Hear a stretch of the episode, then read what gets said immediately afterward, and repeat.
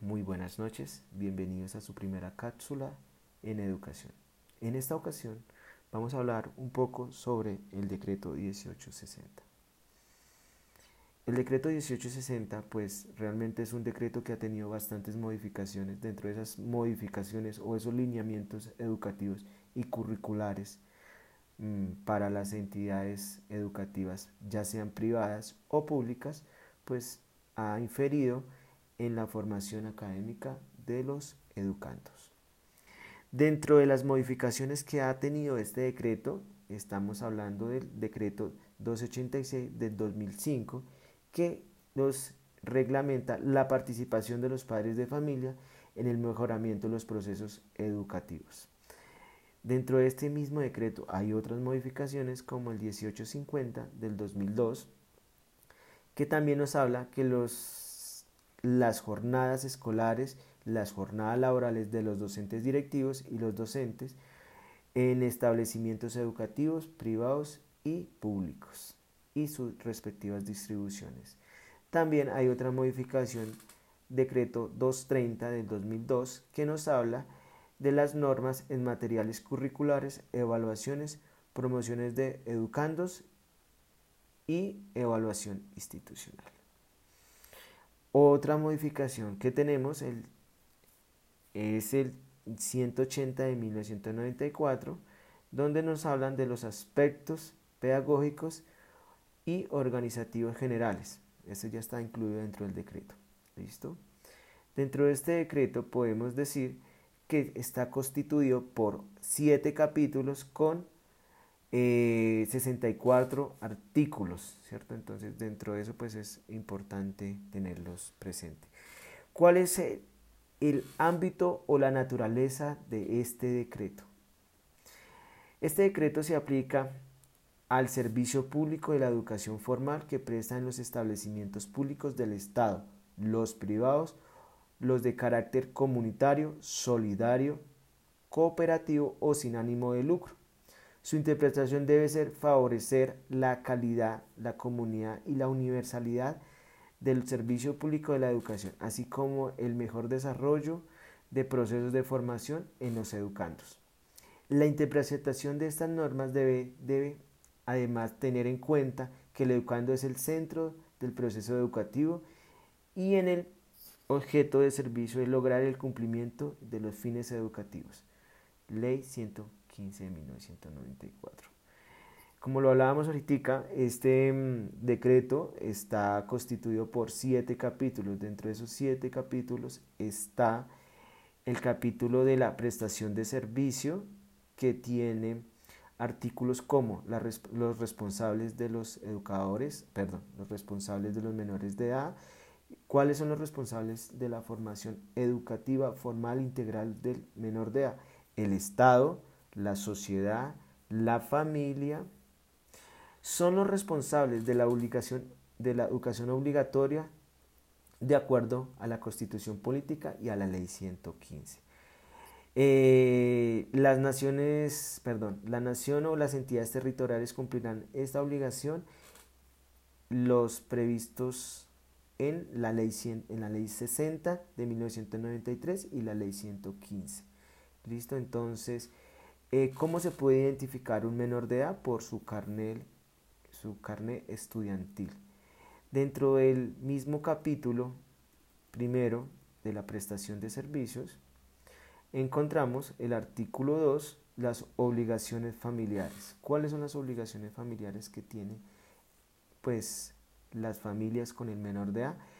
Eh, pues los padres de familia deben ser los principales sostenedores y los principales que deben garantizar por la educación la integridad del menor de edad. Si los padres de familia no cumplen dichos requerimientos, intervienen los jueces de menores de edad, los cuales pues, sea, pues son los encargados de respetarle los derechos y deberes a los menores de edad. También hay otra entidad que es el bienestar familiar, que también hace la supervisión de los derechos y deberes del menor de edad. O si no, si el padre de familia no hace ese proceso de garantizarle los mínimos de educación, se le asignará a un, tutor al menor de familia, el cual debe ser el responsable de cumplirle ciertos criterios como la educación, la integridad y la formación social.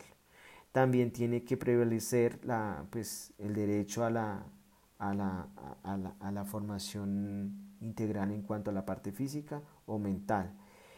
También hay otro que nos determina el artículo 4, Servicio de Educación Básica, ¿cierto? Que todos los residentes del país, sin discriminación alguna, eh, recibirán como mínimo un año de educación preescolar, nueve años de educación básica que se podrán cursar directamente en establecimientos educativos de carácter estatal y privado, comunitario, cooperativo, solidario o sin ánimo de lucro. También podrá recibir sin objeción a grados de manera que no necesite presencial por la población adulta o las personas que se encuentren en condiciones excepcionales debido a su condición social o personal, haciendo el uso del Sistema Nacional de Educación Masiva en las disposiciones que son válidas y que se prolonguen. prolonguen. ¿Listo? También pasamos al artículo, perdón, al capítulo de organización de la educación formal. Eh, está el artículo 5 que nos habla de los niveles, ciclos y grados.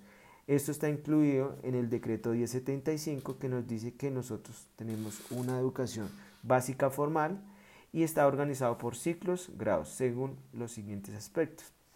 Los ciclos son etapas del proceso de formación de educación formal con fines, objetivos y definiciones por la ley. Los ciclos es el conjunto de grados con el que la educación básica satisface los objetivos específicos definidos. Artículo 21 la ley 115 de 1994. Para denomino el ciclo de primaria en el artículo 22 del mismo, de la misma ley. ¿Listo? Entonces, el grado corresponde a la ejecución ordenada del plan de estudios durante el año lectivo, lectivo con el fin de lograr los objetivos propuestos en dicho plan.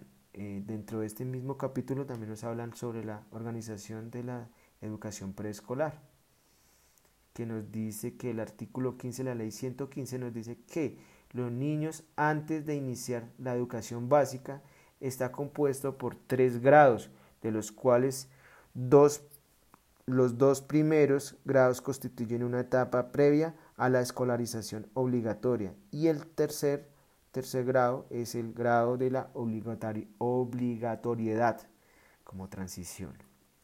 Listo, también nos están hablando del artículo 7, organizaciones de la educación básica, donde nos dice que el proceso pedagógico de la educación básica comprende nueve grados que debe organizar en forma continua, articulada, que permite desarrollar actividades pedagógicas de formación integral, facilita la evaluación por logros y, favorece el avance y la permanencia de educación dentro del servicio educativo.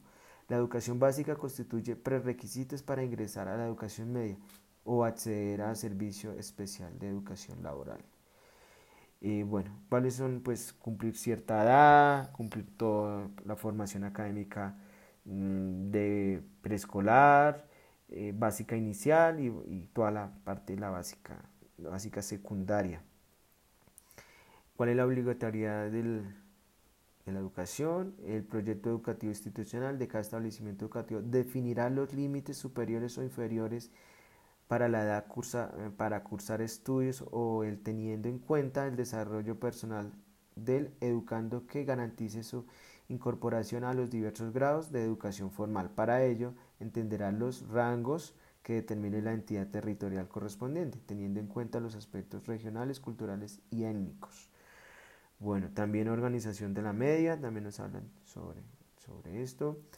Eh, organización del Servicio Especial de Educación, que nos permite que las personas que hayan culminado los estudios de educación básica obligatorio podrán optar por continuar con el proceso educativo utilizando el Servicio Especial de Educación Laboral establecido en el artículo 26 de la Ley 115 establece educativo, eh, que los establecimientos educativos o instituciones de capacidad laboral autorizados para ello. Eh, los títulos, también algo muy importante. El artículo 11, títulos o certificados.